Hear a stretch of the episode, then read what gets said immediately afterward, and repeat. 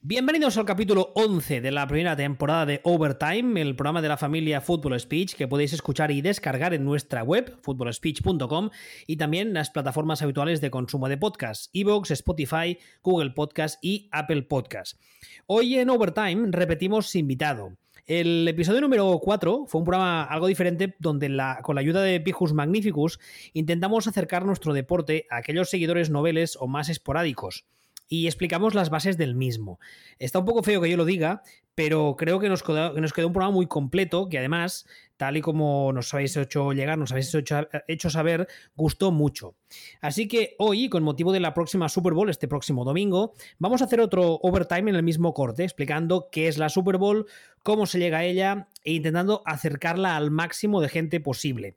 Como ya os decía, para ello, para ello contaré de nuevo con la ayuda de Iván Martín, más conocido en las redes como Pijus Magníficos, que es podcaster, es miembro del Descampau y fundador del podcast Roma Eterna. Buenas tardes, Pijus. Muy buenas, ¿cómo estás? Muy bien, gracias por, repetir, ¿eh? Gracias a ti por llamarme. Es, eso que me has contado de que gustó el programa anterior, eh, estoy muy contento porque no tenía ni idea de fútbol americano. Pues me alegro porque la verdad es que me lo ha dicho varias gente, incluso recuerdo un par o tres que me lo han dicho que se lo pasaron a gente que no sigue la NFL de forma habitual y que lo escucharon y que les ayudó a entenderla un poquito mejor y entender el juego, lo cual eso a mí me, me llena de satisfacción, como diría cierto señor. Fue una explicación impecable o sea que Bien, bien, la verdad es que estoy, estoy muy contento, ya te digo, gustó mucho. Y así que hubo mucha gente que cuando terminamos el, primer eh, overtime me dijo, oye, ¿y por qué no haces algo para la Super Bowl? Y yo pensé, coño, es una idea fabulosa. Y la semana pasada me lo volvieron a comentar y dije, mm, tengo que hacerlo sí o sí. Y bueno, pues aprovecho, te pego el atraco, te pregunto así cosas que igual no sabes y te cuento esas que no y no sé, y veremos qué sale, ¿no? Perfecto, yo me encantado, yo me apunto a un bombardeo, ya sabes. Venga, pues vamos a empezar con la pregunta más fácil y a la vez más difícil que es ¿Qué es la Super Bowl? A, a ti si te pregunto como fan, digamos, esporádico del fútbol americano, ¿qué es la Super Bowl? Para ti, ¿qué es la Super Bowl? Para mí la Super Bowl es como, como la final de finales, ¿no? Porque el deporte americano, no sé por qué, quizá por, la, por el tamaño del país, se diferencia en conferencias, se divide en conferencias, ¿no? Y es como el final de las finales. Ahí están los dos mejores. Sí, básicamente vendría a ser la. Podríamos compararlo, no me gusta mucho comparar el fútbol americano con el soccer, pero para que se entienda, sería como la final de la Champions, en el sentido de que es, es un máximo partido y es la única final del deporte americano que es así, porque tanto las finales de la NBA, las finales del béisbol, como las finales del hockey son todas a, a varios partidos. Esta no, esta es un solo partido. Llegas y si ese día te da una pájara y no juegas bien, pues te vas para casa y si ese día juegas mejor, pues te vas a la tuya, pero siendo el campeón. Y eso le añade una épica que, como bien decías, eh, los otros deportes americanos no tienen. Incluso, eh, ahora lo veremos, a lo largo de los playoffs de la NFL son todos a un partido, que es, es el único deporte americano donde pasa eso. Todos a un partido. A un solo partido. todas las, eh, todos los playoffs todas las etapas de playoff, por así decirlo, son siempre a un solo partido. Ganas o te vas para. Eh, ahí estamos. Un poco, un poco romano, ¿eh? un poco gladiador. Ganar o al, vamos, al fango te vas. Ahí estamos, o para casa. Vamos a ver, la Super Bowl como tal existe desde 1970. Tú hablabas ahora de esto de las conferencias, que dices que el país es muy grande. Es cierto, pero es que además, hasta el 70 había dos ligas. Había la que fue la primera, que fue la National Football League, la NFL, y luego había una liga que se llamaba la American Football League, la AFL, que fue creada en el 60 como una competencia a la NFL. O sea, fueron una serie de propietarios. En ese momento la NFL era muy pequeña, había muy pocos propietarios, muy pocos equipos, y había una serie de propietarios que querían montar una competición que no tenían sitio en la NFL, no tenían franquicia, y montaron un poco en plan vender. Montaré mi propio casino, ¿eh? Pues un poco, un poco más o menos eso. Y se montaron otra competición que se llamaba AFL, American Football League. Y además, como esta gente detrás, había bastante gente con mucha visión comercial y mucha visión de futuro, aplicaron varias reglas nuevas que lo que hicieron fue potenciar el juego de pase que luego eh, cogería el peso que tiene ahora. Y no solo eso, sino que además entendieron desde el principio el papel tan importante que tenía la televisión en el crecimiento del deporte profesional. Qué listos que son, ¿eh? Sí, la verdad es que en ese momento fueron muy listos. Entonces, en el 70 deciden fusionarse. En vez de pelearse la una con la otra, la, la AFL, como decía, duró de 1960 a 1970 se fusionan en una sola liga, absorben varios equipos, otros cambian de nombre, cambian de ciudad y deciden que los equipos se dividan en dos conferencias, la AFC, que ahora a día de hoy se llama Conferencia Americana, por eso lo de AFC, y la Conferencia Nacional, la NFC. Y entonces, la Super Bowl básicamente era el partido que enfrentaba a los campeones de cada una de las conferencias que a nivel histórico eran el campeón de cada liga. Lo que pasa que luego se pasó a ser eso, dos conferencias de una misma liga y entonces quedó como el campeón de la AFC y el campeón de la NFC que se enfrentan en esta final que además se llama Super Bowl desde la edición número 3. Hasta la edición 3 se llamaba AFL NFL World Championship Game. Un nombre un poco largo, que no era muy un poco Sí.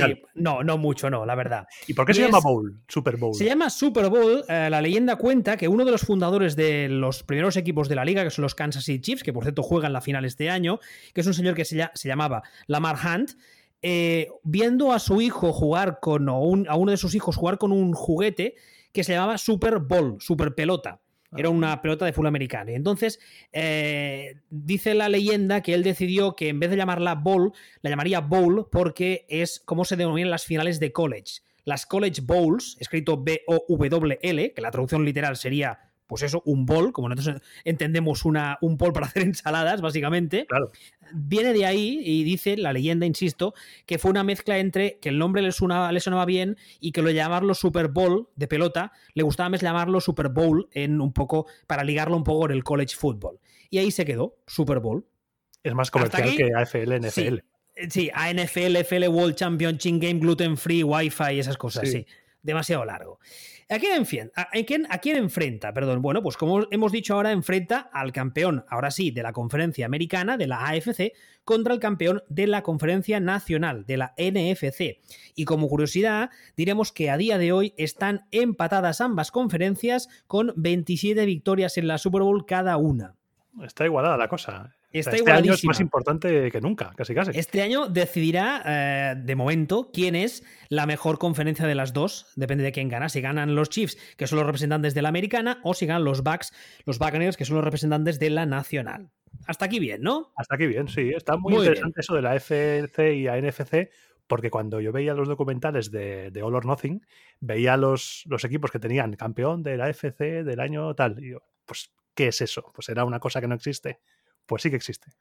Y de hecho, si sois un poco, esto ya es para, para notas, si sois un poco frikis de este deporte, os interesa ya un poco más que al fan, digamos, fan casual, hay un reportaje muy, muy, muy bonito, de creo que es de NFL Network, que se divide en cinco episodios, que es la historia de la AFL. Y cuenta, entre otras cosas, eh, cuenta el origen de muchas de las reglas que se aplican hoy en día, el origen de esta relación entre la NFL y la televisión, que es tan importante a día de hoy. Es un reportaje, ya os digo, muy, muy, muy bonito de ver. Sigamos. ¿Cómo llegamos a definir quién es el campeón? Evidentemente, en la NFL, como en todos los deportes americanos, hay unos playoffs. Hay una temporada regular que dura 17 semanas y hay unos playoffs. En estos playoffs se clasifican en cada conferencia el ganador de cada división.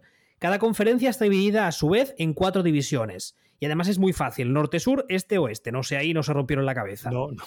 no, antiguamente se llamaban de forma diferente, ahora no. Norte-sur, este y este. A correr, para casa. Entonces, en cada conferencia hay cuatro divisiones. Los cuatro campeones de cada conferencia se clasifican para playoff. Quien gana su división, el mejor de su división, se, eh, se clasifica para playoff. Y además, se clasifica una cosa que se llama el wild card. La carta salvaje. La carta salvaje, ahí estamos, el comodín. Los wildcards, que actualmente se, clasifican tres por cada conferencia, lo que nos daría un total de siete equipos por conferencia, los cuatro campeones de división más tres wildcards en cada conferencia, son eliminando de la ecuación a los campeones de división, dejando todo el resto de equipos de esa conferencia, los tres que tienen mejor récord, mejor balance de victorias y derrotas. Vale. ¿Sí? Sí. Y entonces llegamos a los 7 equipos de, equipos de playoff por conferencia, lo que hacen un total de 14 equipos de playoff. Importante también, eh, los equipos de cada conferencia no se cruzan hasta la Super Bowl. Tú vas a jugar con, te vas a, a, pelear con los equipos de tu conferencia, ya sea primera ronda, segunda ronda o tercera ronda de playoff. Siempre con los de tu conferencia. Nunca te vas a ver, las caras con un equipo, si eres de la FC, de la NFC o viceversa, hasta la Super Bowl. ¿Puede pasar que haya equipos que no se hayan enfrentado nunca entre ellos? Pues tendría que repasarte los libros de historia, pero a, día de hoy es complicado, porque en los cruces de, temporada regular ah, hay, eh, hay, seis partidos al año que tú juegas contra eh, tus dos rivales de división. O sea, dos partidos en casa y como visitante contra el equipo A, dos contra el B y dos contra el C. ¿Vale? Y además te vas tornando, hay, una, hay un modelo que se hace por ordenador y tal, para que cada equipo cada año se enfrente a varias divisiones diferentes, nunca repites. Vale. De esta forma, y además aquí entra una cosa un poco más complicada, que traducida al español sería como la fuerza de calendario, el strength of schedule, y lo que hace es diseñar el calendario para que un equipo que ha sido muy malo una temporada, al año que viene juegue contra equipos que han tenido un récord parecido al suyo. Eso me lo dijiste en el anterior. Creo, Eso va un poco ligado con el tema del draft. ¿Te acuerdas lo del draft? Sí. Que cada equipo escoge, si tú eres el peor equipo de la liga, escoges el primero, si eres el segundo peor, escoges el penúltimo para, intentar. Exactamente, pues esto del, Strength of Schedule sería un poco lo mismo. Montamos el calendario en función de que un equipo que este año ha tenido muy mala suerte porque ha jugado mal, porque ha tenido muchos lesionados y ha acabado muy mal, que el año que viene no le toque todos los cocos en su calendario. Claro, porque lo revientan. Sí, posiblemente. Entonces, los playoffs. Hemos dicho, tenemos cuatro campeones de división por conferencia más tres wildcards por conferencia. Son siete equipos contra siete equipos en cada conferencia. Empiezan con una primera ronda, se llama la ronda de wildcard. De estos equipos que se han clasificado para los playoffs, de los siete de cada conferencia, el primero y el segundo mejor clasificados descansan esa primera ronda. Tienen lo que se llama una bye week, una semana de descanso y del resto se pelean en la, ah, la semana de la, jornada de Wildcard, la ronda de Wildcard. Aquí hay un detalle y es que tú puedes entender un partido que enfrenta al del de los restantes al mejor clasificado contra el peor y si ese mejor clasificado tiene una tarde tonta, se va de playoff a la primera ronda. y, lo ha echado, y lo ha echado el peor equipo de los que quedan el wildcard que se subió en el último momento. Ahí estamos, que en el último momento entró en playoff de carambola porque además resulta que entró eh, gracias a que este equipo derrotó al otro y matemáticamente se metió. Esas cosas que pasan cada año. Puede ser que tú llegues ahí en plan como el invitado al baile, en plan, este quién es que pinta aquí, el tapado. te toque. Sí, totalmente. De hecho, hay un término en deporte americano que se usa mucho que es el sleeper que sería traducción literal, sería como el durmiente. Durmiente, que no, no lo ves, está ahí desactivado, pero ahí estamos. Ahí estamos, tal cual, tal cual. Y de hecho, ha pasado muy pocas veces, pero alguna vez ha pasado que en Wildcard, que se mete en playoff casi de, de Strangis y acaba ganando el anillo. Muy pocas veces, pero ha pasado. ¿Vale? Entonces, esa ronda de Wildcard ya es importante por eso. Porque tú puedes llegar ahí, una ronda de Wildcard que no ha sido ni el primero ni el segundo de tu conferencia, pero ha sido el tercero, con un balance ahí, yo qué sé, un 11-5, ¿no? 11 victorias, 5 derrotas. Un balance bien, has tenido una temporada, pues bien, seria. Y te toca la primera semana de, playoff contra un wildcard que se ha clasificado de, casualidad y tienes una tarde tonta y te echan. ¿Vale? Y el drama, ¿eh? ahí sí que drama. La temporada se va por el desagüe. Tú dirás, o sea, tú dirás, has tenido un año aceptable, mm, incluso bueno, y resulta que en la primera ronda de playoff, como no estás a lo que estás, pues te echan. Pues eh, sí, hay, mucho drama ahí, sí, sí. Entonces, una vez pasada esta ronda de Wildcard, se celebran las, la ronda de las finales de división. Vendría a ser un poco los cuartos de final. Y aquí sí que esos dos equipos por conferencia que han descansado la primera semana, entran. Aquí entran en el bombo, digamos. Y siempre funciona igual. El primer clasificado, el clasificado con el mejor balance de temporada regular, se enfrenta al peor clasificado de playoff. ¿Vale? Digamos que el hecho de ser el mejor de los playoffs y el entrar eh, como primero, exactamente, tiene premio. Y del mismo modo, podríamos decir que el hecho de entrar como último de, de tiene como castigo el hecho de que te va a tocar el rival más duro. Claro, tú entras, te has colado así de casualidad, pero vas a flipar. Exactamente, mm. tal cual. Una vez se celebran estos partidos de finales de división, se, se, celebra la última ronda antes de la Super Bowl, que es lo que se llama las finales de conferencia. Y aquí sí, como tú decías antes, en el All or Nothing se ve, el equipo que gana esta semifinal, que vendría a ser una semifinal, se, eh, se le considera el campeón de su conferencia, que por cierto tiene trofeo. no es, ni mucho menos. ¿no? Es como si ganaran su liga. Sí, sí, podríamos decir exacto. De hecho, eh, por, por, componente histórico vendría a ser que ganan la AFC o la NFC, que como hemos visto antes, en origen era una liga propia. Hmm. Y entonces, eh, como decía, se, da un trofeo, es un trofeo bastante más modesto, no es el Vince Lombardi, que es el trofeo que es el, al campeón de la Super Bowl, eh, pero bueno, tiene trofeo y todo. Y entonces el que gana la, ese partido, esa final de conferencia, es el representante de su conferencia a la Super Bowl. ¿Bien? Vale, sí. Hasta aquí. ¿Alguna, pregunta? ¿Todo bien? Todo muy claro. Estamos, estamos siguiendo el, cauce, el esquema de cómo llegamos de la división hasta la Super Bowl. De momento, bien. Vale, aquí voy a hacer un pequeño inciso porque ya que hablamos de este programa en la Super Bowl, tengo, tengo que hablar o me gustaría hablar de esto. Tú sabes que en la NBA, por ejemplo, hay eh, un All-Star que cada año se celebra y además la liga para su temporada regular, eh, se hacen muchas actividades durante esa semana, es un partido como muy vistoso, tú eso lo has visto alguna vez seguramente, ¿no? Sí. En la NFL, como en el primer episodio vimos que es una máquina de hacer dinero que te cagas, digamos que uno de sus talones de Aquiles es su propio All-Star. Tenemos una cosa que se llama la Pro Bowl, ¿vale? Eh, vendría a ser el equivalente del All-Star en la NFL, pero tiene muy mala fama. Muy mala fama entre los fans y casi te diría entre los jugadores. ¿Por qué? Primero, debido a la naturaleza del deporte, es un partido que los mismos jugadores se toman un poco en broma. porque llegan. No, porque llegan desgastados de toda la temporada. Esta Pro Bowl se celebra en esta semana tonta que hay. Eh, de la final de conferencia a la Super Bowl hay dos semanas de descanso. ¿Vale? ¿Y entre medio? Eh, y entre medio está la Pro Bowl. Claro, es que imagínate, se te lesiona uno y hasta luego. no puedes. No, los, los, los, dos equipos que juegan la Super Bowl, sus jugadores no van a la Pro Bowl. Ah, mejor. ¿Vale? Estos, estas plantillas se confeccionan eh, unos meses antes por votación popular. Evidentemente, los dos equipos que disputan la Super Bowl, como decía ahora, no la juegan. Sus jugadores no son elegibles y entonces entra el suplente. Es pro, pero no mucho. Es, pues sí, es, es, un pro muy relativo. Y además, bueno, digamos que la NFL hace, lleva muchos años intentando cambiarla. Eh, hace como quizá una década mm, era clásico hacerla en Hawái, siempre se hacía en Hawái. Entonces había dos componentes. En primer lugar, que cuando un jugador era seleccionado para la Pro Bowl y iba, tenía una semana a gastos pagados y se podía llevar la familia, con lo cual eso era un incentivo. Y en segundo lugar, que en muchos contratos vemos eh, lo que se llaman los, eh, los bonus por rendimiento.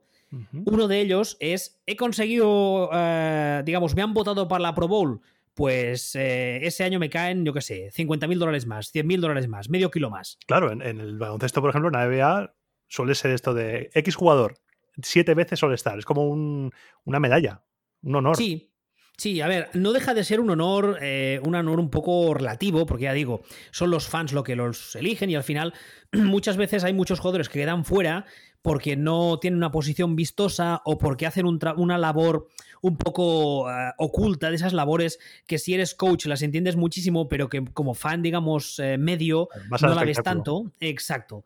Entonces, bueno, yo la comento porque es una cosa que hay entre el final de las finales de conferencia y la Super Bowl y sería un poco extraño no hablar de ellas y hacer como si no existiera. Existe, pero bueno. Bueno. De aquella manera, de aquella manera. Bueno, vamos a dejarlo ahí. Es verdad que eh, los últimos años, como decía, la NFL está haciendo mil cambios para intentar que la cosa sea un poco más atractiva. Por ejemplo, desde hace quizá tres o cuatro años, toda la semana antes, que son actividades, eh, se hacen muchos drills, muchos, muchas pruebas de estas en plan, en plan espectáculo con los jugadores sin casco ni coraza, lanzar a dianas o te lanzan tantos balones, tienes que coger tantos, eh, partidos de fútbol flag entre estrellas retiradas y estrellas actuales, cosas así. Muy de costillada, ¿eh? Sí, sí, totalmente. Es un casados contra solteros acojonante. O sea, la cosa, la cosa, la cosa es así. Entonces, pasado el bochornoso invento este de la Pro Bowl, vamos a lo que nos ocupa, que es la Super Bowl. Y hablando ya eh, de esta Super Bowl, será la edición número 55, la LV, si la lees en números eh, de estos que le gustan a Pijus. Es algo que me gusta mucho de la Super Bowl, que siempre lo pone en números romanos. Te voy a contar una anécdota. Hace como tres o cuatro años la NFL eh, estudió la posibilidad de cambiar el hecho de poner el número de la Super Bowl y ponerlo en números normales, digamos porque el americano medio, medio tiene problemas en comprender los números romanos. Y claro, cuando es LV o XV o X1 es muy fácil. Pero cuando es LV y no sé qué, los americanos van de culo. Esto es verdad, es así. Pero eh, el comité este que se formó dijo que eh, la NFL, la Super Bowl, lleva números romanos porque cuando se eh, ideó en 1970, digamos que quien lo, quien lo, pensó dijo que ese número romanos le daba como, mucha, como mucho, un tono como mucho de, clase, ¿no? Algo muy serio. Ahí estamos. Y entonces, pues por eso se ha mantenido. Pero que las conversaciones para cambiarlo han estado ahí, ¿eh? Han estado ahí, más que nada porque, insisto, el americano medio es muy corto y le cuesta pillar los números. Claro, aquí, aquí, por ejemplo, diríamos a Super Bowl LV. Mucha gente diría así. Sí, sí, sí. Bueno, entonces se jugará eh, la madrugada de este próximo domingo 7 de febrero al lunes 8 de febrero. Se juega en el Raymond James Stadium, que es el eh, estadio donde juegan como locales los eh, Tampa Bay Buccaneers. Es la primera vez en la historia que un local, que un equipo de los que disputa la Super Bowl es también el local en el campo donde se disputa. Evidentemente está en Tampa, Florida. Bastante chulo, ¿eh? es muy chulo el estadio, estuve viendo. Está, bastante bien, está bastante bien. No es, no es muy antiguo, yo si no recuerdo mal debe ser de finales de los 90. Ah, tiene al fondo de la Endzone, tiene un barco pirata muy vistoso, la verdad. Eh, he de decir que la sede de la Super Bowl se decide con años de antelación, se, se alternan siempre conferencias. Este año es un equipo de la NFC, el año que viene será una sede de la AFC y hay un comité organizador. Siempre se prima en ciudades con clima cálido, porque esta gente, como vimos en el primer programa, siempre está pensando en el espectáculo, siempre está pensando en el público y en el dinero. Y entonces dicen, si monto la Super Bowl en febrero en Minnesota, eh, la gente es posible que me diga que vaya yo. Pero ¿y la épica de la lluvia, el frío? esas, imágenes se acaba lenta con el vapor en la cabeza, ¿sabes? y saliendo y nieve, el fango ahí. Hay, de hecho, hay mucha gente que aboga por eso, ¿no? Que se traiga las Super Bowls también de vez en cuando a estadios de clima frío y además estadios descubiertos. Porque yo ponía el ejemplo de Minnesota. Minnesota desde hace tres o cuatro años tiene un estadio nuevo cubierto muy bonito. Pero hay estadios en el NFL que son de clima frío, que son eso, son abiertos. tienes un Pittsburgh, tienes un Chicago, tienes un Green Bay, que además son estadios con mucha épica pero eh, también se tiene muy en cuenta que la ciudad que recibe la Super Bowl tenga una infraestructura hotelera suficiente para absorber las cantidades ingentes de, personas y de medios que van a la ciudad para cubrir la Super Bowl. Ah, pues estamos ante el evento del año, ¿no? ¿Es no, no, es, el evento. A nivel deportivo eh, es el, es el mayor evento deportivo del mundo y a nivel de Estados Unidos es el mayor también, porque además hace unos años, por ejemplo, se hizo en Jacksonville, en Florida, que es una ciudad de clima cálido, tiene muchas atracciones y tal, pero el problema precisamente es que su infraestructura hotelera, al no ser un Orlando, no ser un Miami, es más pequeña. Y la NFL tuvo que fletar, tuvo que comprar o alquilar, vamos, barcos de crucero para esa semana y ese fin de semana porque la ciudad no podía absorber la cantidad de gente que se había desplazado ahí. América a veces Estados Unidos es tan grande que, escapa a nuestro, nuestro Claro, es que además no solo son americanos, porque hay muchos americanos que no tienen entrada, pero tú imagínate que eres fan de los Bucks, bueno, en el caso de los Bucks no porque estás en casa, pero eres fan de los, de los Chiefs. Y dices, no, no, yo no tengo entrada, pero quiero ir ahí para verla ahí estamos. Quiero verla, a vivirla alrededor del estadio, con otros fans de los Chiefs, con pantallas grandes, la fiesta, además si gano, pues ya te puedes imaginar. Entonces, imagínate la cantidad de gente que absorbe la ciudad, no solo de fans, sino además de medios. O sea, la cantidad de medios que están ah, ah, acreditados para cubrir el partido es inmensa y cada año va a más. Es como una lotería para la ciudad, para los negocios de la ciudad es que les ha tocado la lotería. Hombre, un poco sí, la verdad es que sí, porque claro, imagínate la, cantidad de dinero que les entra en una semana, porque además, insisto, no es el fin de semana solamente, es una semana entera. La taberna de, la ciudad que tiene así ingresos reguleros, ese día, vamos, se compra un Lamborghini. Totalmente, totalmente. Vale, para quien la quiera ver, quien se atreva y no la haya visto nunca, voy a contar, voy a contar, eh, digamos, un poco el guion de cómo funciona la cosa. El kickoff que es básicamente la patada de inicio del partido, se producirá a las 12.30 de la madrugada para nosotros. ¿Dónde lo podremos ver aquí en España? ¿Se podrá ver en algún medio? Lo podemos ver eh, el online. Legal, ah, legal, ¿eh? Legal, sí, sí. Online está la plataforma de la NFL, que se llama NFL Game Pass, que además, si no te has suscrito durante la temporada regular o has comprado el pack entero en playoff, hacen un pack especial solo para los playoffs. Y luego eh, Movistar, como cada año, también la dará. Y eh, en Movistar, pues bueno, pues quien, tenga, quien tenga eh, Movistar, creo que es cero el canal. Yo tengo el Lite, Movistar Lite, que igual, igual entra. Con un, con un, poco de suerte, porque creo recordar que yo el año pasado en mi casa tenía Movistar también el Lite este, y juraría que Sportsmanía estaba incluido.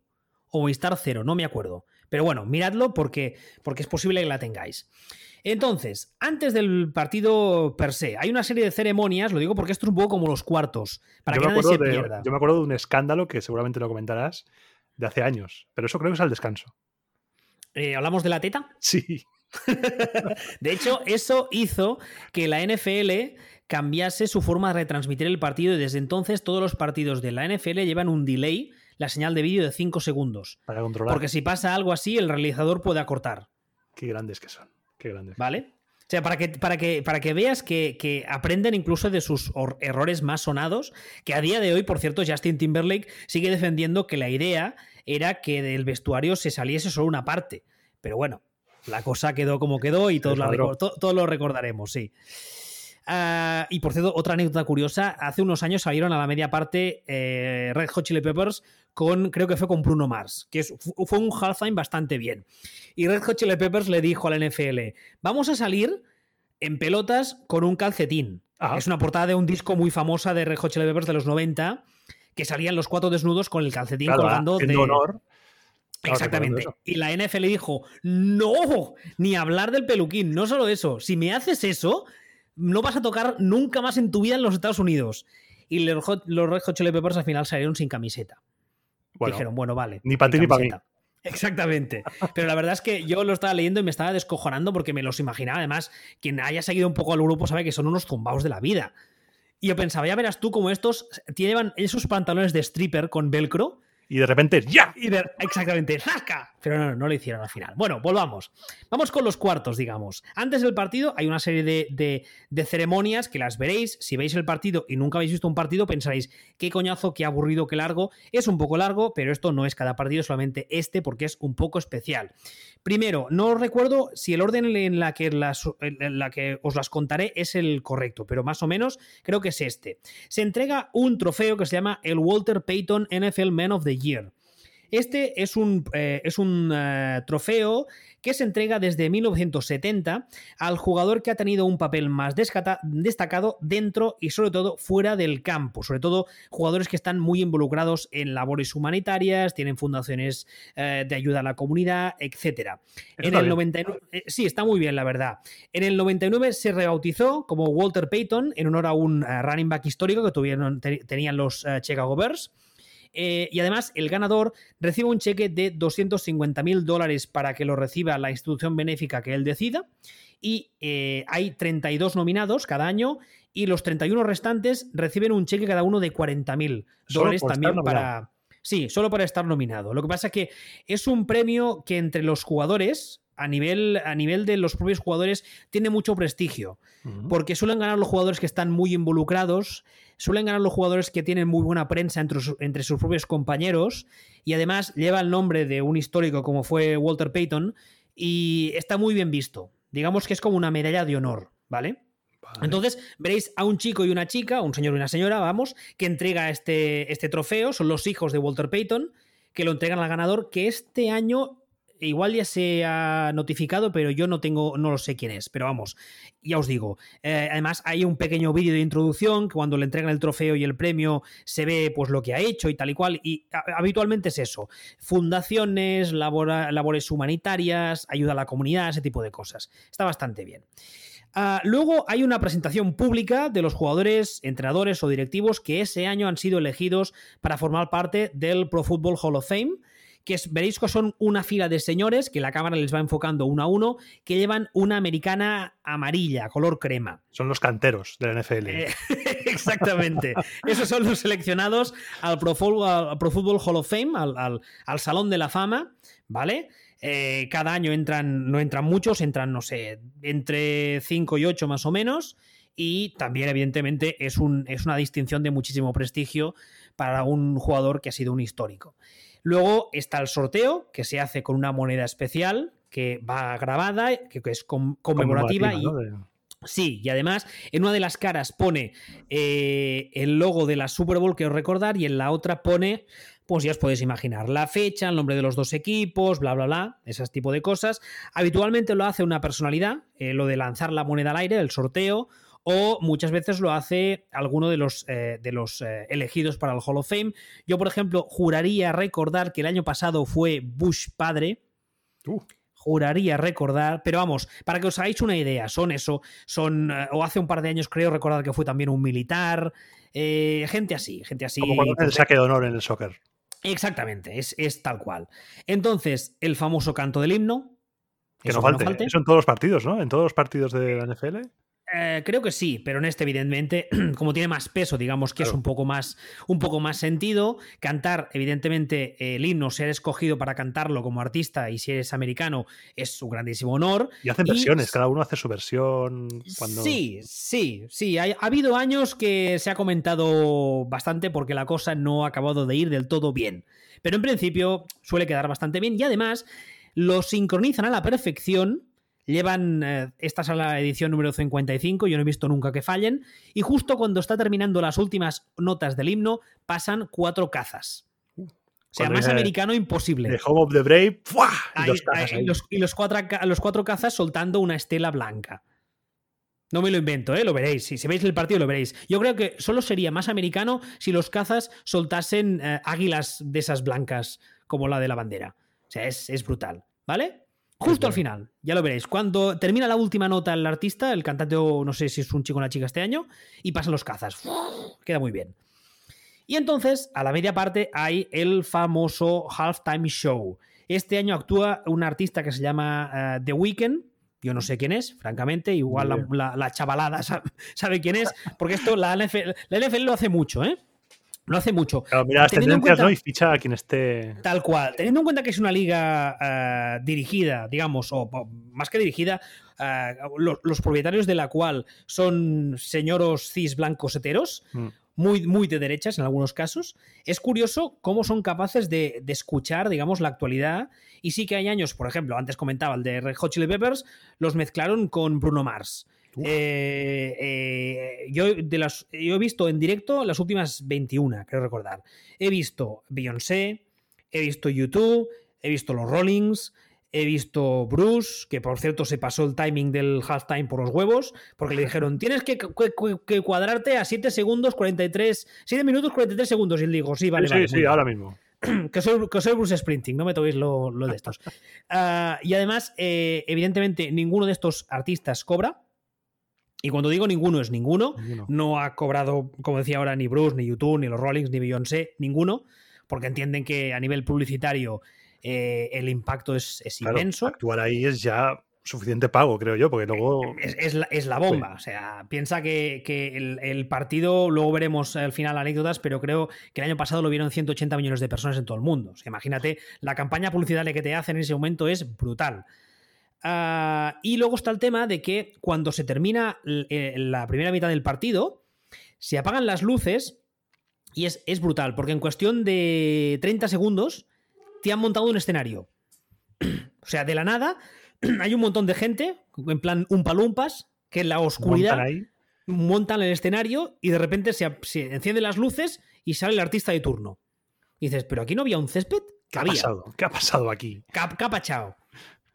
Eh, uno de los, de los halftime que yo recuerdo con más cariño por quién era y además porque creo que fue de los mejores que he visto, buscadlo porque está el concierto en internet, fue el de Prince. Le montaron un escenario que era su símbolo, que se iluminaba en púrpura, en, en, honor a su famosa canción, ¿vale? Y además, justo al final, tocó varias canciones, y justo al final, cuando estaba tocando Purple Rain, con un coro cantando con él, que el escenario estaba iluminado de púrpura, se puso a llover. Cierto, lo estoy viendo ahora, es buenísimo. E, ese, ese, para mí, es, creo, que es, creo que es el mejor que he visto. O sea, es brutal. Cantando Purple Se, marca un solo alucinante. O sea, para mí ese, ese, ese es. Vamos, si no, no habéis visto el concierto, buscadlo porque vale mucho la pena. Bueno, el mini concierto, claro, porque son. En total deben ser 15 eh, minutos, porque creo que del halftime total son 30 minutos. ¿Vale? Espectacular. Eh, dicho esto, tenemos el guion claro entonces. Sí. Entrega del Walter Payton, presentación de los Hall of Famers, sorteo, canto del himno, cazas y a pegarse. Y a jugar. Exactamente. ¿Quién enfrenta este año a la Super Bowl edición 55 LV para los amigos? Enfrentará a los Kansas City Chiefs, que son los campeones de la conferencia americana, que irán de rojo, y a los Tampa Bay Buccaneers, que son los campeones de la conferencia nacional e irán de blanco. Los Chiefs son los actuales campeones e intentarán repetir algo que no pasa desde que lo hicieran los New England Patriots de un señor que se llama Tom Brady, que lo hicieron en 2003 y 2004. No es muy frecuente repetir entonces. No es muy frecuente. Y yo he visto algunas veces que ha pasado. Por ejemplo, creo recordar que antes de estos Patriots de 2003 y 2004 fueron los Broncos de John Elway en el 98 y 99, si no recuerdo mal. Pero ya está, últimamente. O sea, es, es, la verdad es que es muy complicado. Como hemos visto antes, es un deporte que está diseñado para intentar, con perdón, joder al campeón. para que no haya monopolios. Exactamente. Eh, lo que intenta es buscar siempre la máxima paridad posible. Desde el draft, el diseño de calendario, el tema de los playoffs. Y la verdad es que les funciona bastante. Porque, como, como veíamos ahora, repetir como campeón, aunque tengas un equipazo, es muy complicado. De hecho, hay un término que se usa habitualmente que es una dinastía, que es cuando un equipo durante unos años X, 10, 15 años, siempre está ahí, ahí arriba.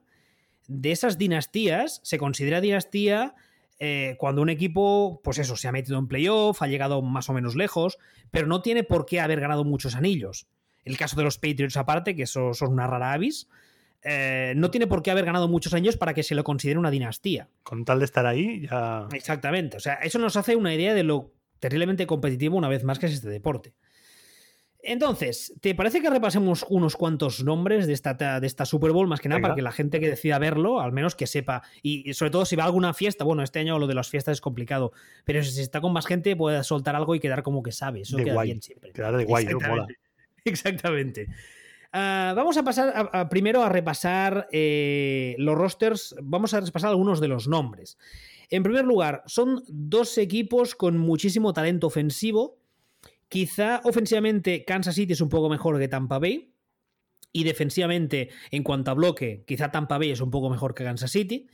Eh, los dos quarterbacks, que ya hablamos en el último episodio, son como, eh, digamos, el, el, Golden Boy, ¿no? Son como la pieza central. Son dos señores que son muy diferentes porque uno está, acaba de casi debutar, podríamos decir, y el otro está muy cerca de su retiro. Vamos a empezar por el cheñón mayor, el, el abuelo que es el número 12 de los Tampa Bay Buccaneers, Tom Brady. Este señor tiene 43 eh, años. 43. Lo voy, a, lo, voy a, repetir poco a poco. 43, 4, 3. Yo, yo tengo 39 y hay mañanas que me cuesta levantarme de la cama. Y no se le ha caído el brazo ni nada. No, sí que es verdad que uh, ha pegado un poco de, entre muchas comillas, bajo en físico, lo cual es normal. Si un señor de 43 años, vuelvo a repetir, está haciendo alguien algo que no ha hecho nadie jamás antes que él. Nadie. ¿Cuál suele ser la edad más o menos de retirarse un quarterback? Uh, depende del estilo de juego, depende de si le han pegado mucho a lo largo de su carrera, pero digamos que lo normal a día de hoy podría ser llegar a los 37, 38, ¿vale? Este tío, tiene 43, le queda todavía, aparte del que estamos terminando, le todavía un año de contrato con Tampa Bay, que tiene intención de cumplir, y luego en principio yo supongo se va a retirar, pero bueno, ya veremos. Es un quarterback extremadamente peligroso, sobre todo por eh, lo que se llama el fútbol IQ, la capacidad para leer el juego y evidentemente a nadie se le escapa que tiene mucha experiencia en grandes partidos, no solo en Super Bowls. Ha jugado nueve Super Bowls y ha ganado seis, es el que más en la historia. O sea, ha, jugado nueve Super Bowls y ha ganado seis. El señor es una leyenda. Eh, no, no, bueno, de hecho, en Estados Unidos, para muchos, en los cuales yo me incluyo, para muchos aficionados, eh, es el GOAT, que sería un acrónimo de Greatest of All Time. Eh, se le considera el, mayor de todos los, el mejor de todos los tiempos. Además, es que si tú te metes en la Wikipedia, por ejemplo, y te pones a mirar récords individuales, no de la temporada regular, solamente de los playoffs, aparte de que el listado que tiene este tío es larguísimo, es que los tiene todos él. Es el, récord de, Sí, sí, tal cual. O sea, más yardas de pase, más completos, más no sé qué, más no sé cuándo. Los tiene todos él. más pases de touchdown, más yardas aéreas. todos, lo tiene todos, casi todos él. Yo creo que a alguno le faltará, pero, pero pocos. Eh, estuvo 20 años con los Patriots y este verano pasado les dejó para irse a Tampa Bay. La verdad es que el, divorcio, por así decirlo, fue un poquito feo porque él quería seguir jugando. El equipo de, los Patriots está, digamos, está entrando en otra fase, está reconstrucción. Y entonces eh, se ha ido a Tampa Bay pues, a intentar optar a todo en sus últimos años de carrera, que en principio son este y el que viene, pero, pero ya veremos. Mm. Además es un señor que aparte de que tiene todos los récords sabidos y por haber, como decía ahora, a nadie se le escapa, porque mucha gente le conocerá por otra faceta, que por dinero no es. Porque no solo es que tenga el dinero, es que además, para mucha gente, este señor es el marido de Giselle Banchen. Con lo ¿Ah, cual, en esa casa, ¿no lo sabías? No, no. En esa casa dinero no falta. Otra cosa quizá, pero lo que es dinero, da pimpins, como decía mi abuela, mal no van, ¿eh? No, tienen calerones, pero bueno. Eh, sí, sí, tienen, tienen, tienen cuartos. Llegan a final de mes, ¿eh? O sea, este tío está jugando solo porque le gusta y porque se divierte. Que está genial y encima es bueno. No, eh, bueno, yo insisto, para mí es, es, yo creo que es el mejor de, la historia, es, es, brutal. Y al otro lado tiene un señor que se llama Patrick Mahomes, es el número 15 de los Kansas City Chiefs, es también el cuero, evidentemente, y muchos lo apuntan ya como el sucesor de Brady. ¿Por qué? Digamos que a, la hora de confrontar estilos no es exactamente lo mismo, pero tiene una capacidad para crear jugadas de la nada que no tiene comparación con nadie. De hecho, es un jugador que es muy divertido de ver, incluso si no sabes de fútbol americano. Eso que se suele decir de que es un jugador que hace afición, porque tú te puedes, puedes sentar a alguien que no ha visto nunca fútbol americano delante de la tele a verle jugar y se lo pasa bien viéndole jugar. Eh, muchos le apodan ya el Michael Jordan del fútbol porque es un tipo que físicamente a día de hoy hace cosas que nadie más es capaz de hacer. Y además es muy peligroso porque pasando eh, te la cuelga a 50 metros sin, sin pestañear, sin ningún tipo de dificultad, 50 yardas, pero corriendo también es peligroso a campo abierto por sí solo va a ser un duelo muy interesante entre, entre ese señor mayor que lo ha hecho todo y está buscando la gloria en, las postrimerías de su carrera contra alguien que lo tiene todo por ganar, con todo el hambre. De, hecho, eh, yo llevo un poquito más de 15 años trabajando con quarterbacks, centrado en trabajar con quarterbacks, y además todo el mundo sabe que para mí las mecánicas no son todo, etcétera, etcétera. Este tío coge todo lo que llevamos, no solo yo, todo el mundo, desde hace, enseñando desde hace 30, 40 años, y se lo pasa por el foro de los cojones. Y me vais a perdonar la expresión. O sea, es brutal. Las cosas que físicamente dices no son posible hacerlas, él las hace. Eh, pases sin mirar, pases a, pases a, brazo cambiado, al lado cambiado, o sea, él es, diestro, ¿no? Pues pases corriendo hacia la izquierda, que es tu lado antinatural, y la suelta a la derecha sin ningún tipo de problema. Eh, eso, pases sin mirar, o sea, hace cosas que, no son posibles. Que, que definen el deporte, definen de nuevo el deporte. O sea, que el sentido común te diría, eso no puedes hacerlo. Pues él lo hace. Y claro, ese componente que no sabes nunca por dónde te va a salir, lo convierte en un jugador muy peligroso y a la vez muy divertido. Peligroso sobre todo si eres la defensa rival, eso es una putada. Pues por un lado tenemos Tampa Bay número 12 Tom Brady, Kansas City número 15 Patrick Mahomes. Vamos con algunos nombres más que he preparado para que la gente eh, pues, vaya conociendo. Luego, eh, en el tema de la. Ya vimos en el, primer, en el, anterior programa que en el tema de los entrenadores hay muchos. En un equipo de fútbol americano hay un montón. Hay entrenadores, hay coordinadores, entrenadores de posición, pero digamos que los que cortan el bacalao son, como su nombre indica, los head coach. Son los entrenadores en jefe. El jefe, pues se podría traducir. Aquí también hay un duelo bastante interesante. Son dos hombres bastante veteranos. El primero quizá está un poco por encima para mí que el segundo. El primero es el, head coach de los Kansas City Chiefs, de los actuales campeones, que es un señor que se llama Andy Reid. En Estados Unidos le apodan la morsa, porque físicamente la verdad es que parece una morsa. Ah, a día de hoy está considerado el segundo mejor head coach de la NFL, solo por detrás de Bill Belichick, que es el que estaba en los Patriots con Tom Brady. Ah, destaca sobre todo, sobre todo como jugador de, como diseñador, perdón, de jugadas ofensivas. Y claro, le has dado a Mahomes y digamos que se entiende el uno con el otro a la perfección. Porque el uno tiene una creatividad a la hora de, diseñar jugadas eh, mucho por encima de la media y le has dado un cuerva que es capaz de hacer eso y más. Y también hay que decir que es conocido por ser un gran consumidor de cheeseburgers y tener un gusto bastante discutible por las camisas hawaianas. Es un hombre peculiar, es un hombre peculiar. Eh, sí, sí, pero es curioso porque es un tipo de estos que cae bien a todo el mundo. O sea, todo el mundo habla. Ah, ah, sí, es el bigote, yo creo que sí. El bigote de morsa, ¿eh? Es buenísimo. ¿Se le parece o no una morsa? Sí, sí, es genial. Eh, todo el mundo habla bien de él, los que han jugado para él le adoran, eh, ya sean jugadores actuales o pasados, eh, los rivales hablan perfectamente de él. la verdad es que es un tipo que cae muy bien. Tuvo hace unos años unos cuantos problemas con uno de sus hijos por tema de, de drogadicción, si no recuerdo mal, uno de ellos incluso murió. Toda la liga se volcó con él, o sea, es un tipo, eso, que cae bien. Hay entrenadores en esta liga que tú los ves, o al menos a mí me pasa, los ves y te caen mal. Este señor no. Y el año pasado ganó por fin su primer anillo después de estar muchos años en la liga picando piedra. Mm. Y la verdad es que yo por él me alegré mucho, como me consta que hay mucha otra gente. Y ahora opta a su segundo anillo, que la verdad es que hoy leía un artículo de Estados Unidos que decía que posiblemente definiría su legado y le pondría más arriba en el listado de mejores head coach de la historia. Yo eso ya lo dejo a criterio de cada uno, pero yo creo que, que con un anillo ya está muy por encima de la gran mayoría, con dos ya sería algo espectacular.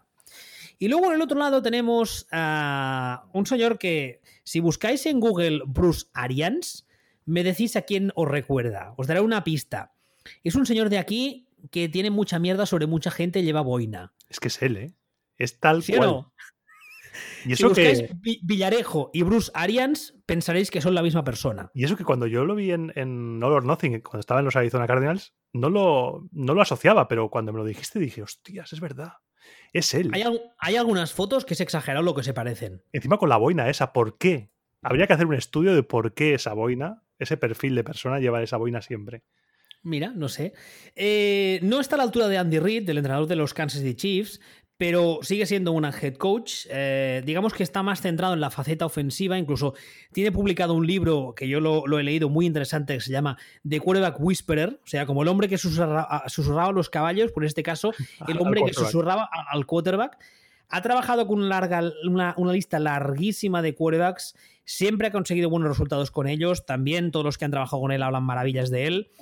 Es un tipo que no se corta nunca, o sea, siempre te va a decir lo que cree, lo cual es muy refrescante teniendo en cuenta que la sociedad americana muchas veces es como muy, muy polite, muy, muy políticamente correcta. Este no, este pasa un poco de todo.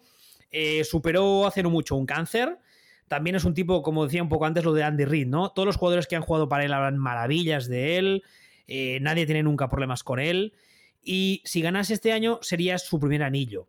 Con lo cual, hombre, a mí un poco de ilusión que ganase un anillo al menos me haría. Pero bueno, la verdad es que. A mí me cayó muy bien cuando lo vi en All or Nothing. Ojalá gane solo porque me cayó bien. Yo, como no entiendo de quién es mejor o peor, me cayó muy bien este hombre.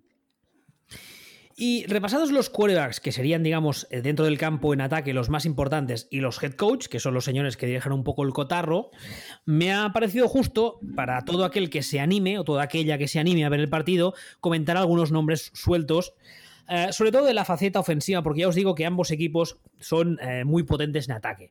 En primer lugar, tenemos, hablaré de Kansas City. Tenemos el número 10, que es un receptor que se llama Tyreek Hill. Es una de las claves ofensivas de Kansas City. Es extremadamente rápido. De hecho, desde su año de novato, sus propios compañeros le, eh, le, apodan Chira, o sea, Guepardo. ¿Vale? lo que sería Guepardo en inglés. Porque es muy, muy, muy rápido. Y es un jugador que eh, te permite que le muevan antes del snap, antes de que se inicie la jugada, le mueven por todo el campo. Hay jugadas en las que lo ponen en la derecha, otras en la izquierda, eh, hace un poco de todo. Es muy, muy, muy rápido. O sea, yo eh, vi la final de conferencia que tuvo un papel bastante destacado y la sensación que tenía es que estaba viendo la cámara rápida. Es exagerado. Si buscáis vídeos de él, Tyrek Hill, número 10 de Kansas City Chiefs, es exagerado. Luego estaría el número 87, que es un Tairen. No sé si te acuerdas de lo que hacía el Tairen, de cuando hacíamos el primer programa. Hostia, no. El Tairen es un señor que está habitualmente pegado al final de la línea de ataque. Vale. Es un señor que es grandote como línea de ataque sin ser tan grande, pero a la vez es ágil como un receptor. En jugadas eh, puntuales ah, bloquea y en otras sale a recibir pases. Y además es un Tairen de estos que se llama ahora modernos. Es un Tairen que sí, también bloquea si se lo pides, pero está mucho más enfocado a recibir. Es muy atlético y también, como hacen con Tyrek Hill, lo pueden mover eh, por todo el campo. Cerrado pegado a la línea, más abierto como un receptor clásico, etc. Y es una de las piezas clave del ataque de Kansas City, número 87. Y finalmente, uno de los corredores, bueno, tenemos, tenemos dos corredores en Kansas City, porque esta gente son tan buenos que no tienen uno bueno de, cada, tienen dos. Tienen, primero es el running back el número 25, Clyde Edwards Heller, que fue, eh, si no recuerdo mal, drafteado este año. Y luego tiene el número 26, que es un señor que se llama Livion Bell, que es bastante más veterano. Y tienen ambos un juego muy destacado, un papel muy destacado en el juego de pase, porque en este equipo no te vale solo con correr ofensivamente, también tienes que ser buen receptor, tener buenas manos. Y claro, con ese juego de pase tan espectacular que tienen los Chiefs, que les funciona tan bien, digamos que correr eh, es un poco más fácil porque te abren muchos huecos. Luego veremos si funciona. Eso por la parte de Kansas City, que son, insisto, los que irán de rojo. Su logo es una flecha india con la KC dentro, por si lo veis estos días. con estos el Mahomes se va a poner las botas eh, dando pases. De hecho, habitualmente se ponen las botas, sí, porque tiene. No, no, solo es que tenga muchas armas, que también, sino que aparte de que él mismo es una arma, per se, es que tienen la capacidad de cambiar del partido en cero coma. Porque tienen muchas armas y muy rápidas. Con lo cual, están perdiendo de 7, están perdiendo de un touchdown y en una jugada en 3 segundos tienen anotado de 70 yardas. Y tú estás aún con cara de tonto diciendo, ¿qué, ha pasado? ¿Qué ha pasado? ¿Por dónde? ¿Qué, han hecho? Y ya están en la endzone celebrando. Entonces, eso los hace muy, muy, muy peligrosos. Como decía antes, en el caso de Tampa Bay también tiene un muy buen ataque. Eh, a destacar eh, tres nombres. En este caso, un receptor y dos Tyrants. El primero es eh, el número 13, Mike Evans. Es uno de los mejores de la, de la NFL a día de hoy, especialmente por físico, porque es un receptor muy en el molde físicamente, el receptor clásico, es un 6'5, 231 libras. Eso es casi 2 metros de altura, 105 kilos.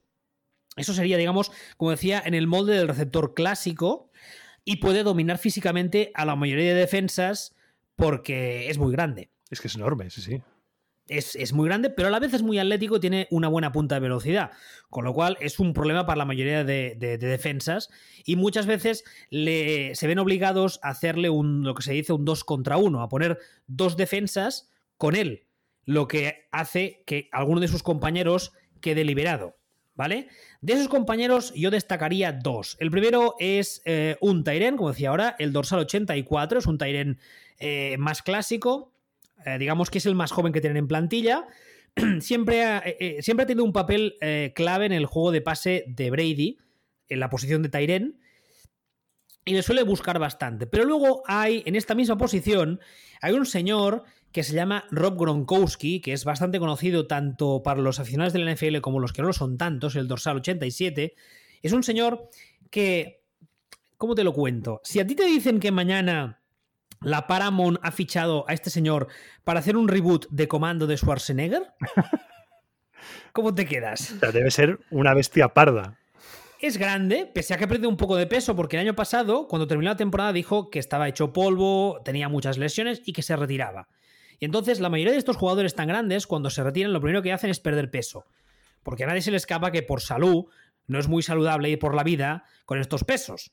Y entonces perdió peso. Pero Brady, que ya estaba en Tampa, le llamó y le dijo, oye, Gronk, ¿te vienes conmigo a Tampa a ganar un anillo? Y Gronk dijo, pues me vengo. Y entonces ha recuperado un poco de peso, pero no está en el peso que solía. Aún así, yo he buscado y por, por ficha eh, oficial, ahora mismo está en 1,98, 120 kilos de peso. O sea, pequeñito, pequeñito no sería. No, no. ¿Vale? Eh, ¿Cuál es la gracia de este tío? Ah, físicamente no está como estaba, evidentemente, nadie se le escapa, creo que tiene ya pasado de los 30. Ha tenido un historial de lesiones bastante largo. Como decía antes, Cameron Braid, que es el, el Tyrell, la misma posición, el 84, digamos que, mm, ah, ¿cómo, lo diría? Hace un poco más de, de picar piedra, pero este puede aparecer en momentos muy puntuales. ¿Por qué? Porque es un veterano, es muy listo y además es el, es el receptor preferido de Brady. En, New England, cuando estaban juntos, a la que tenía un problema, buscaba a Gronk, siempre. Eso está guay, que se conozcan, que se conozcan los No, tiene una, tiene una química brutal, o sea, brutal. Y además está loco, en el buen sentido. Loco en plan cachondo. O sea, para que te hagas una idea, hace unos años cuando terminó, creo que fue cuando terminó la Super Bowl que habían ganado, el tipo salió, yo creo que ya iba medio, pedo el vestuario y dijo, yo soy fiesta. Me retiro, ¿no? En plan, venga, hasta luego. Yo soy fiesta. Esas fueron sus declaraciones. Ah, frase, literal, yo soy fiesta. En español, literal. Yo soy fiesta. Ahí, tal cual, tal cual. Y, bueno, es, es, un tipo muy peculiar, pero esta semana leía precisamente que pese a la imagen que da fuera como de, de, bufón y de cachondo, no de tomarse las cosas en serio y tal, es el típico tío que en los vestuarios hace piña. Es muy currante y además es el típico tío que siempre anima, siempre apoya, siempre está de cachondeo. Exactamente. Entonces, eh, creo recordar que fichó solamente por un año, por esta temporada, pero no me extrañaría que si Brady sigue un año más, este se quede. ¿Puede que haya sido un fichaje para motivar todavía más a Brady también? Es posible. Hombre, a, nadie se le escapa que es un poco, es un poco su... Eh, en, Estados Unidos usan un término que es eh, security blanket, que la traducción literal sería manta de seguridad, ¿no? Como la red de seguridad. Eh, Gronkowski durante muchos años en New England para, para Brady fue su, eso, fue su security blanket, ¿no? Fue como su, su seguro de vida. Él muchas veces la tiraba, no te diré sin mirar, pero casi, la tiraba a dobles coberturas y la tiraba porque sabía que Gronk se buscaría la vía y la bajaría. Y, era así. que suele pasar eso de que fichen a un jugador para complementar a otro que quizá no te interesa tanto, pero potencias al, al que realmente quieres y eso... Es posible. Y también, también está el... Eh, muchas veces se habla de, los, de, los, de, las, de las intangibles, digamos. Este tipo de jugadores aportan una serie de cosas que no son cuantificables porque, como tú decías ahora, físicamente ya no están como estaban y si este tío, por decir algo, por año te daba mil yardas y ocho touchdowns, este año igual te ha dado solo 503 pero te aporta una serie de cosas que no se pueden medir, como son el buen rayo en el vestuario, el ejemplo para los novatos, el trabajo duro y ese tipo de cosas. Eh, la mayoría de equipos campeones siempre suelen tener alguno de esos perfiles, mm. que son cosas que vale todo el oro del mundo y paradójicamente no se pagan con dinero. Claro. Y luego, para que nadie diga que yo que soy hombre de ataque margino la defensa, voy a comentar algunos nombres también de la defensa para que la gente le suenen. En Kansas City voy a comentar tres hay, en primer lugar, en la línea defensiva, que son los grandotes esos que están delante, tenemos el dorsal 95, que es un señor que se llama Chris Jones, que es defensive tackle. De los cuatro que hay delante de la línea defensiva, sería de los que va por dentro, habitualmente. Luego tenemos el dorsal 55, que es un señor que se llama Frank Clark, que por posición en el roster vendría a ser de los de la línea defensiva de los que se ponen eh, en, los, en los exteriores un defensive end. Pero la gracia de este señor está que puede jugar, es tan ágil que puede jugar tanto en la línea como un pasito para atrás. Como linebacker exterior. Con lo cual hay que estar pendiente de este tío porque puede liarla muy parda. Es el dorsal 55, Frank Clark.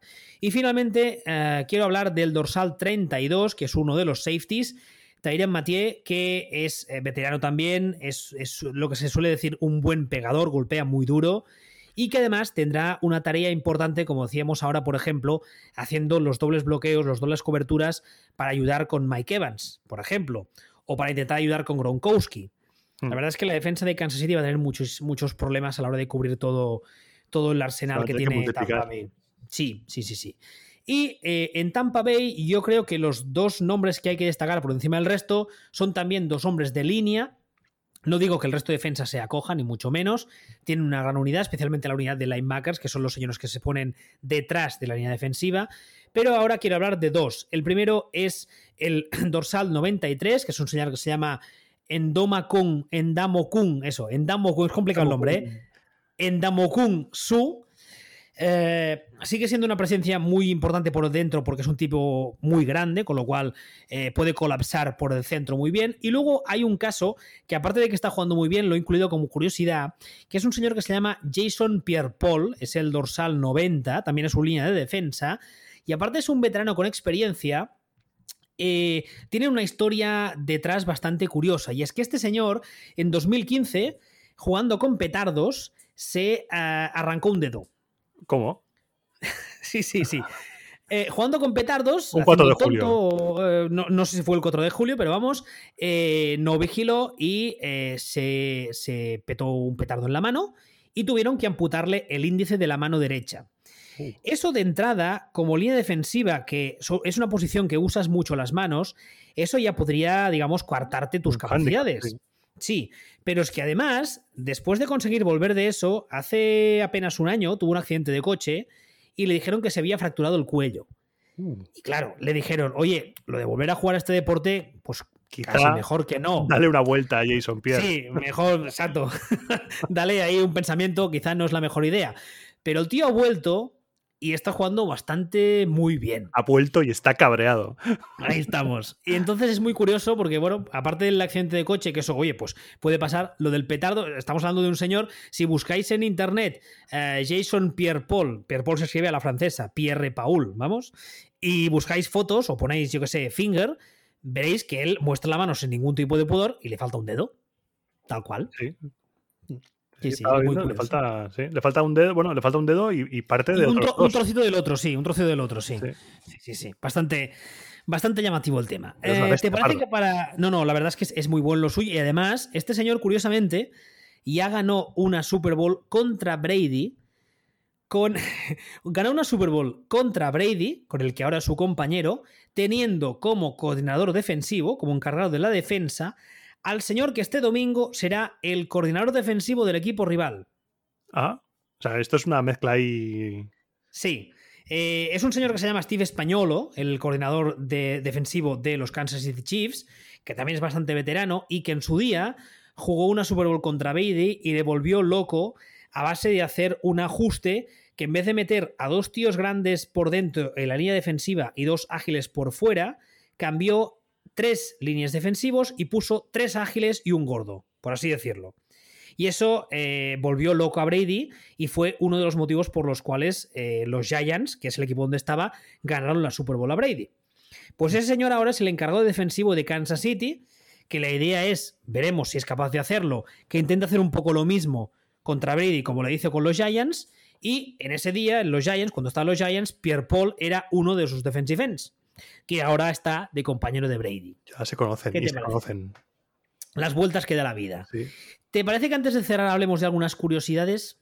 Y, por, supuesto. de estas, encantado. de estas que gustan tanto, de El estas chorras que, sí, que a los medios generalistas gustan tanto estos días. Por supuesto. La primera, ya te la he comentado antes, y es que hace unos años se estudió, y se estudió en serio, la posibilidad de cambiar la numeración, porque el americano medio tenía serios problemas para entender los números romanos. Esto puede sonar a chiste, pero por desgracia no lo es. Ah, el lunes posterior a la Super Bowl, en Estados Unidos, es el día con más absentismo laboral. Y Ah. es el día que se venden en las farmacias más antiácidos y digestivos. Los disgustos, madre mía. ¿Vale? Porque entre los disgustos y lo que Y llegan a lo que comer se llegan esta a comer, gente. las alitas. Yo ¿vale? recuerdo en, en cómo conocía vuestra madre, es que preparan alitas de pollo. Sale, Vale. sale, sale la salida. Las salidas salen luego, no te preocupes que salen. Porque lo busqué porque es un dato que siempre sale porque es muy curioso. El año pasado se calcula que casi 200 millones de personas vieron el partido en todo el mundo. De esos casi 200, solamente 100 fue en Estados Unidos. En 2020, o sea, la Super Bowl del año pasado, se realizaron un total de 6.800 millones de euros en apuestas. 6.800. ¿Vale? No está mal. También cogiendo datos de 2020, se estima que se comieron cerca de 1.400 millones de alitas de pollo durante ese fin de semana. Venga, Que son suficientes si les pon- las pones las una al lado de la otra para dar la vuelta al planeta Tierra tres veces. Pero ¿cuántos, cuántos pollos han? Pobres estamos. pollos. Es lo primero que pensé yo, pero ¿cuántos pollos esta gente? Pobres pollos. Se Pues acerca, eso, en, las granjas de pollos se acerca la Super Bowl y están diciendo, bueno, que hacemos, hacemos la venta del año, colegas. 1.400 millones de alitas de pollo durante ese fin de semana. No está mal, ¿eh? ¿Y por qué es tan Ah, típico las alitas de pollo? Mira, no sé, de- me imagino que debe ser algo fácil de preparar y que se come rápido, no tengo ni idea, pero bueno, la verdad es que las, las fiestas en las que yo he ido con americanos y tal, eh, tenían siempre. Es como, que- el lobby de los Nuggets tiene que contraatacar. es como, aquí, es como aquí en San Esteba que toca Carandolla, ¿sabes? Sí. Es que es clásico, pues ahí es las, las, las alitas de pollo. Picante, seguro, o algo Y así. Seguramente. Bueno, debes, yo creo que debes tener mil, mil eh, variedades para que escojas. Según el Departamento de Agricultura de Estados Unidos, el domingo de la Super Bowl es el segundo del día del año que se come más en Estados Unidos, solo superado por Acción de Gracias. Más que, que Navidades y todas esas Más fiestas. que en Navidad. Más que en Navidad, más que el 4 de julio. Es Imagínate el lo segundo. que se come en Acción de Gracias para que... Sí, sí, sí. Para que supere la Super Bowl. Sí, sí. Imagínate. Uy, Imagínate. Los anuncios. Este año costarán aproximadamente unos 5,5 millones de dólares por 30 segundos. claro, la cantidad ¿Vale? de O gente sea, que te cada ve. 30, imagínate, cada 30 segundos, 5,5 millones de dólares. No está mal, ¿eh? Cling, cling, cling, cling. El récord lo tiene Chrysler, que en 2011 pagó la astronómica cifra de 12,4 millones de dólares por 30 segundos de anuncio. ¿Por Madre qué en mía. 2011? No tengo ni idea. Igual ese Porque- le reportan en ventas igual. Es bastante posible. Seguramente estas grandes marcas no lo hacen si no fuera para sacar algún tipo de beneficio. Claro. Yo primero pensé, yo qué sé, 2001 que fue el año de las Torres Gemelas, la Super Bowl de después, o 2002, vamos, o la del año pasado que fue la edición número 100. No, 2011. Bueno, no sé por qué. Algún tipo de, de significado tendrá. Sí. Eh, el trofeo que se da al ganador de la Super Bowl se llama Trofeo Vince Lombardi, en honor al primer entrenador que tuvieron los Green Bay Packers, que además ganó la Super Bowl 1 y 2. Y tanto el trofeo como los anillos de campeón los hace la empresa Tiffany's, la de desayuno con diamantes. Anda. Que es muy Cada bonito el niño- trofeo, ¿eh? Es muy bonito, la verdad es que sí. Y además es, eh, bueno, es curioso porque a- ahora se ve, se ve actual. Pero en los 70, que es cuando se ideó, se veía súper futurista Claro. porque es un diseño muy limpio. Es, mm, si alguien no lo ha visto nunca, es una peana alargada, alta, rectangular, más o menos, con un balón, que es medidas reales del balón de juego, en la parte de arriba. Imagino que eso debe ser plata o platino, no tengo ni idea. Los anillos, y ya aquí para cerrar, cada anillo cuesta. Bueno, te- primero te digo, la NFL cubre el coste de 150 anillos por equipo. ¿Vale? O sea, tú como campeón, la NFL te paga 150 anillos para tu equipo. Si tú quieres más, por el motivo que sea, para regalarlo a ex leyendas o lo que sea, es tu business. Que son Pero muchos. cada. La plantilla es larga, son- pero son muchos anillos. Hombre, la plantilla son 52 tíos. Sí. De staff cuenta entre suplentes y asistentes, cuesta unos otros 20 tíos. Nos vamos a los 70. Los directivos. Eh, propietarios y directivos, ponle, no sé, 10, 15 más. 85. Hombre, 150 anillos son unos cuantos, ¿eh? Sí, joder. Cubres la plantilla de sobras y más que ir a regalar. Y para cerrar ya, cada anillo cuesta alrededor de 5 millones de dólares. Cada uno. Cada uno. Me da para, para entre uno y ninguno. A ver, el tema de los anillos de la Super Bowl es algo que se habla muy a menudo porque sí que es verdad que, evidentemente, eh, por ejemplo, como fans, eh, ¿sabéis estos fans que hay que coleccionan memorabilia y tal? Sí. Son objetos de deseo, evidentemente. Además, son, son muy completos. En la parte de arriba está el logo, en un lateral está eh, la escudo, fecha ¿no? de la El- Super Bowl, el escudo exactamente. Pero eh, hay algunos modelos que están ahí rozando la línea de lo que vendría a ser. eh, Lo Sony. feo, lo feo, sí, lo feo de barrio. Johnny, medalla de señor de etnia gitana, con todos mis respetos. East Side, West Side, un poco, ¿eh? West Side. Un poquito sí. Estamos ahí, un poco una, una mezcla entre Camarón de la Isla y Tupac Shakur. sí. ¿eh? Cameron of Estamos the ahí. Island. Exactamente. Estamos ahí, ahí mm, en la línea, ¿eh? Sí, y hay sí. algunos años que, bueno, que son más discretos, con pues, más tonos plateados, con algunos diamantes de colores y tal y cual. Pero ya hay otros años que dices, madre de un señor. Pero bueno, oye, ahí está. 5 millones por anillo. Ya digo, la NFL cubre 150 anillos por equipo. Lo cual, haciendo un cálculo rápido, ¿eso cuántos son? Muchos. Serían, eh, serían 150 por 5, no sé, no soy, de, no soy de cifras, me da igual, mucho dinero, es mucho dinero, es mucho dinero. En fin, y creo que no, creo que no me he dejado nada. No sé si tienes 750 algo- millones. si tienes- no está mal, Nada no está mal. mal. Un mes y medio. sí, no está mal, no está mal. Bueno, creo que decía que no me he dejado nada. ¿Hay alguna cosa que quieras preguntar, alguna curiosidad, alguna idea, alguna cosa que te haya sonado algún año? Pues yo tenía la espinita del nombre, de por qué se llamaba Super Bowl, por qué Bowl, ¿sabes? Pero me ha resuelto. Era, yo venía con esa intención de por qué se llama Super Bowl y lo de los números romanos siempre da más empaque. Lo de los números romanos a mí me parece una anécdota brutal que dice mucho de Estados Unidos como país. Sí, Y la verdad es que es, es una mezcla entre descojonante y triste. sí.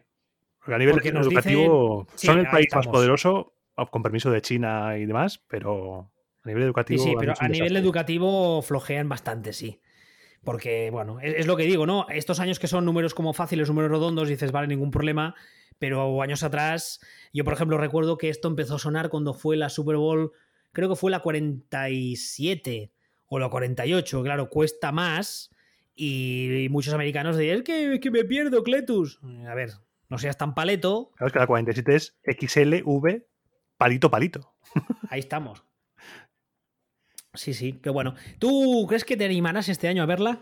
Yo. ¿Te hemos, es- te hemos es convencido para pasarte al lado oscuro? Es tarde, pero si está en Movistar, yo lo empezaré a ver. Porque me ha, me ha llamado mucho la atención el, el tema de los cazas después del, del himno. El, el peliculerismo que le ponen los no, no, es, americanos. es- es- es americano 100%. Además, ya lo de verás si te la- la quedas. Ya lo verás, porque es que lo clavan, ¿eh? Los cabrones lo clavan, es brutal. La veré porque ahora que, ahora que sé que es un primer down. Cuando digan primer down, diré, ah, vale. Ya sé Todo que controlado. Todo controlado. Ya Y se cuando- cambian unos, y- se ponen otros. Y cuando salga el árbitro y empieza a hacer gestos con las manos que parece que esté bailando la SRG, dirás, ya le he. Ya, Ya aquí está. ya me perdió. Ya está. Y como Ya tiene pañuelo, ya, ya está. Bueno, de todos modos, aprovecho para decirte tanto a ti como a la gente que nos esté escuchando y que quizá no haya visto ninguna, le pique el gusanillo y tal, que en Twitter hay una comunidad bastante activa de gente y que además este año con más motivo, teniendo en cuenta las restricciones del COVID, estaremos, yo creo que estaremos la comunidad eh, entera, estaremos en Twitter. Yo, que ya sabéis que es WBistuer, estaré ahí. Podéis preguntarme lo que os dé la gana. Eh, yo lo dije hace unos días cuando dijimos con Pijos de grabar este programa para mí estas dos semanas son nuestra jornada de puertas abiertas. Son las dos semanas al año que tienes que aguantar que los medios te hagan caso, entre comillas, y te pregunten chorradas o que publiquen tonterías, o también que tienes que ayudar, que hay mucha gente que se acerca y que te dice tal cual, oye, nunca he visto este deporte, pero quiero saber cómo funciona el tema, Claro. y, y- y nuestra labor a día de hoy tiene que seguir siendo muy divulgativa y muy, muy didáctica porque seguimos siendo un deporte muy minoritario. Pero aprovechando el tirón que tiene, pues oye, quien quiera in- intentar verla o, o quien tenga preguntas, adelante, que, que- que las, que las formule tú y entre todos, a ver si cada vez vamos consiguiendo más gente para la secta. Que es la madrugada del 7 al 8, ¿no? La madrugada del domingo al lunes, a las 0.30, es el chute, es el kickoff. El kickoff. Antes, eh, aproximadamente creo que el follón empieza a las 12 Sí, que es todo lo que hemos cuarto. dicho antes de himnos, monedas, eh, el Walter Payton. ¿Esas eh, monedas los luego las? Famers. Estas monedas las puedes comprar, sí. Mm. Las puedes comprar y, yo juraría haber leído, perdón, haber leído hace unos años que la NFL las ponía a la venta eh, con fines benéficos. Juraría, juraría. Y son, son, son monedas más grandes de lo normal, no es la típica moneda de euro, ¿vale? Mm. Y bueno, si buscáis alguna por internet ya lo veréis, está grabado y es, es bonita, es bueno. Es, es un poco horror vacui también, como los anillos, pero es bonita porque no, no deja de ser conmemorativa y está bien. Sí, sí. Es curioso que una NFL, que no deja de ser una megacorporación maligna, como todas las megacorporaciones, esté tan inclinada en, en cosas benéficas y como en el trofeo, el trofeo Peyton del mejor de- del año. Además, es muy curioso porque, eh, ¿sabes que a la NFL durante muchos años se la ha acusado de ser una liga socialista? ¿Ah, sí? Y durante muchos años, y eso es, es recurrente, cada X va volviendo a suceder, hay, hay, eh, hay congresistas que la quieren eh, investigar. Porque dicen que es una liga muy socialista, casi comunista y que no puede ser. Madre mía. Porque en un país donde está todo tan enfocado al, al capitalismo salvaje, la NFL, eh, como vimos en el primer programa, reparte sus ganancias de forma equitativa entre todos los equipos, ah, hayan ingresado más o menos. Claro, pero en el fondo eso es capitalismo puro, porque si tú apoyas a todos, todos serán franquicias potentes que generarán más dinero. Pues cada X años siempre hay algún congresista o algún senador de estos de estados, que yo digo con perdón, de estados follarmanas, de estos de estados de paletos, Sí. que sale a decir, eh, ahí estamos, los tipos clitos de la vida, que salen a decir, porque la NFL es comunista, son unos rojos. Madre mía. Pero eso lo hace la siempre- también. Bueno, ya, pero la NFL ya sabes que Estados Unidos hacer eso es como eso. ¿Cómo tienes que ser de facha para que, te- para que llamas rojo a la- y comunista a la NFL? Y perdona, ¿y cómo tienes que ser de tonto para También. intentar enfrentarte a la que posiblemente es la corporación privada eh, más poderosa del planeta, por encima incluso de Google? Si le dicen a- Red Hot Chili Peppers que no va a cantar nunca más en Estados Unidos, imagínate lo que puede hacer con un señor de Tennessee. Bueno, es, tan fácil como, es tan fácil como que en la próxima legislatura que se enfrente a un tío que nadie ha oído hablar de él, pues ese tío de repente recibe una donación anónima, guiño guiño, de 400 millones de dólares y ese señor que lleva siendo congresista 45 años de repente no lo es. Exacto. ¿De dónde ha salido el dinero? Ah, Un grupo de ¿quién gente anónima que se llama Not NFL Exactamente. NFL con bigotito. El logo del NFL con bigotito falso. con gabardina. Exactamente, pero bueno. Bueno, pues eh, espero que te hayas pasado bien, como siempre, y, que te haya gustado este, este, esta introducción a la Super Bowl. Mucho, nos hemos pasado aquí más de una hora y es que ha pasado el tiempo volando. Cada vez que vengo aquí me lo paso pipa. Y si la gente encima le gusta, oye, doble satisfacción. Yo sí, tendremos que inventarnos, inventarnos alguna excusa para que vuelvas. Tú siempre que quieras, tú me avisas y en la off-season, que es nuestra travesía por el desierto, que es larga, porque esa es otra cosa que la gente no, no, le, no le acaba de, no acaba de entender. Cuando este, eh, este fin de semana se haya jugado el partido, ya no se juega ningún otro partido oficial hasta el primer fin de semana de septiembre. Las vacaciones. Eh, bueno, hay muchas cosas entre medias, hay el draft, hay los training camps, hay la agencia libre, hay los partidos de pretemporada, pero lo que serían partidos de verdad que cuenten, ya no hay ninguno hasta septiembre imagínate que el fútbol le hiciese esto. Es cortísima. Que el fútbol hiciera estos parones. A la gente le da un jamacuco. Aquí hay, hay revolución social. hay, hay, containers quemados en las calles y todo. Si a la mínima que se paró el fútbol por el coronavirus ya la gente estaba nerviosa, imagínate. Nosotros aguantamos pues estoicamente porque somos unos tipos duros y aguantamos tirando de metadona o lo que es lo mismo, ves partidos de años anteriores y, y cuando llega mes de junio, julio, tus familiares y amigos, em, em, amigos empiezan a notar que estás más, más uh, irascible de lo normal. Empiezan los tembleques. Y, dicen, ¿y por qué será? ¿Será el calor que le afecta? Y tú dices, no, no, es que necesito, necesito fútbol ya, por favor, por Dios. Pero bueno, lo dicho, Pijus, que muchas gracias. Un placer, gracias por invitarte, para invitarme, porque me lío ya. Gracias por invitarme. No hay de qué, que vaya bien. Igualmente, un saludo.